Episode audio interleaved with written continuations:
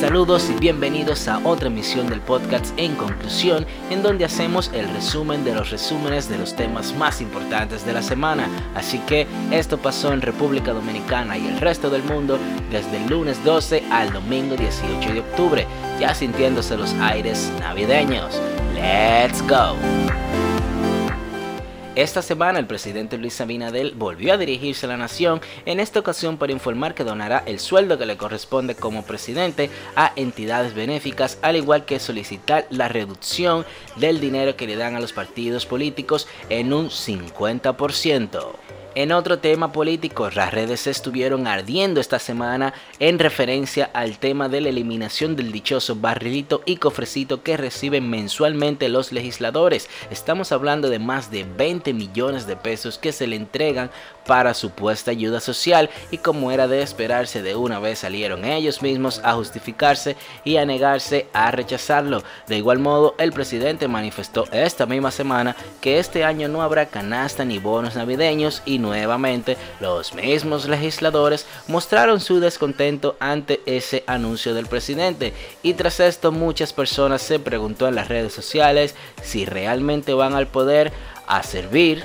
o a servirse. También esta semana, una comisión del Senado de la República Dominicana se reunió con varias entidades del sector educativo privado en donde trataron el tema de la eliminación del pago de reinscripción en los colegios, así como de las multas en caso de incumplirla, sin que se diera a conocer si realmente llegaron a un acuerdo o no. Recuerden que eso es un anteproyecto de ley que está discutiéndose actualmente en el Senado. Esta semana también se dio a conocer que según las estadísticas, las muertes por accidente de tránsito superan las del COVID y aunque de cierta manera sería lo más lógico, el detalle es que tan solo esta semana las muertes por tránsito llegaron a una cifra de más de 20 personas fallecidas y haré un hincapié en esta noticia.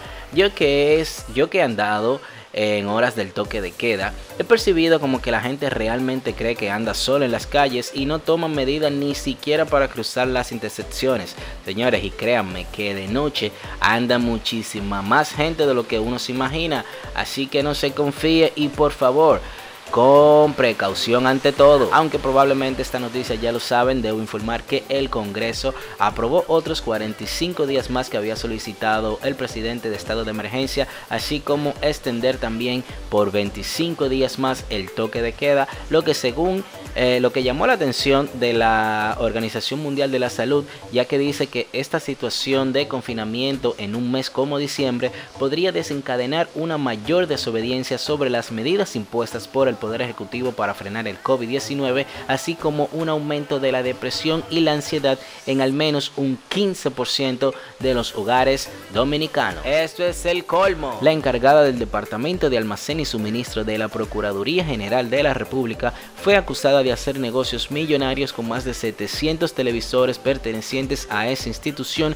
así como entregas de electrodomésticos a familiares y amigos. Continúan las denuncias por el aumento de hasta un 30% de los productos básicos de consumo masivo sin que hasta el momento el gobierno se refiera al tema, aunque se espera que esta semana se, anuncie alguna que otra medida. El senador de la provincia de Montecristi, Ramón Pimentel, anunció que sostuvo una reunión con la famosa cantante Cardi B y su pareja Offset quienes se comprometieron a impulsar el turismo en esa provincia del país, lo cual ha sido recibido con gran alegría, ya que Montecristi es una de las provincias más empobrecidas de la República Dominicana. Viral el momento en que liberaron a un detenido tras cumplir su condena por violar el toque de queda para entregárselo a nada más y nada menos que a su perro, en un hecho sin precedente producido en la provincia de Cotuí. En otra noticia, que personalmente me enfurece bastante y es que a pesar de las reiteradas prohibiciones de las peleas de gallo, ahora la están haciendo de manera virtual. La noticia llegó al programa El Rojo Vivo quien se hizo eco del maltrato animal que esto representa y aún estamos esperando las acciones a tomar por parte de las autoridades pertinentes. Internacionalmente hablando, te cuento que mientras en República Dominicana se sigue la desescalada y todo vuelva a la normalidad, en Europa tuvieron que echarse para atrás y volverse a encerrar para controlar la segunda ola de contagios que se han producido justamente por seguir con la desescalada económica y querer volver a la normalidad antes de tiempo. Lamentablemente, esta semana se dio a conocer el fallecimiento de la actriz Conchata Ferrell, quien interpretó a Berta en la popular serie Two and a Half Men o dos hombres y medio. En Moscú, cerca de 2.000 personas se inyectaron voluntariamente la vacuna rosa Sputnik V sin que ninguna persona haya sido infectada del virus. Es decir, que dicha vacuna tuvo un 100% de efectividad, según reportan medios locales, lo que significaría un avance importante para detener la pandemia del coronavirus. Y terminamos con la noticia del increíble gesto que hicieron unas amigas al alquilar una grúa para poder ver a otra amiga que permanece interna en un hospital luchando contra el cáncer. El conmovedor momento fue retratado en una fotografía que se difundió por todo el planeta, lo cual ocurrió en Argentina. A continuación, mi comentario del día de hoy.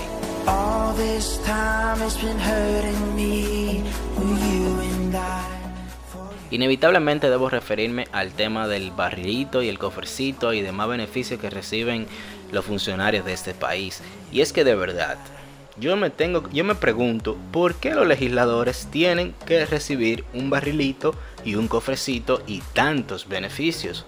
¿Por qué tienen que darle exoneraciones ilimitadas? O sea, ¿por qué si al final son empleados públicos? No sé mi Dios que hay que estar rindiéndole culto. Son empleados públicos bajo el sobrenombre de funcionario.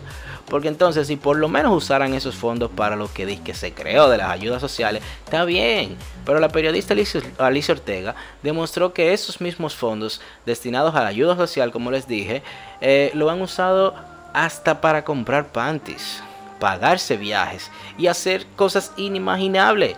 Obviamente no son todo, pero sí son la grandísima mayoría los que le dan un uso indebido a eso. Y si bien es correcto, que eso no debería ni existir y ellos se niegan a dejar de recibirlo, ellos no son los culpables de todo. Pues nosotros como ciudadanos tenemos la culpa. Primero, por no protestar ante eso, como por ejemplo protestaron por lo de Don Miguelo cuando lo metieron preso por el lío del video de las niñas aquella. Segundo, porque es bien sabido que cuando se está en una función así, eh, lamentablemente la gente entiende que usted maneja los recursos a, su antojo y puede resolverle sus problemas. Pero ¿qué genera esto?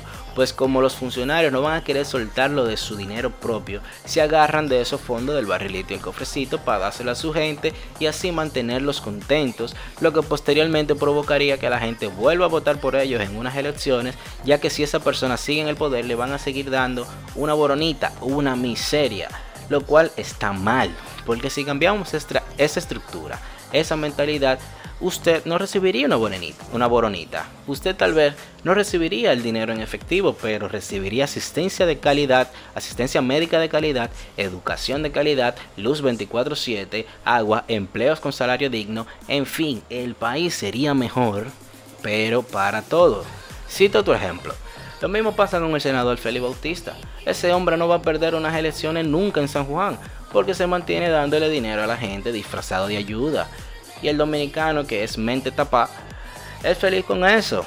Prueba de ello es que justamente esta semana que el gobierno dijo que no habrá cajas ni canastas navideñas, de una vez la gente mostraron su descontento.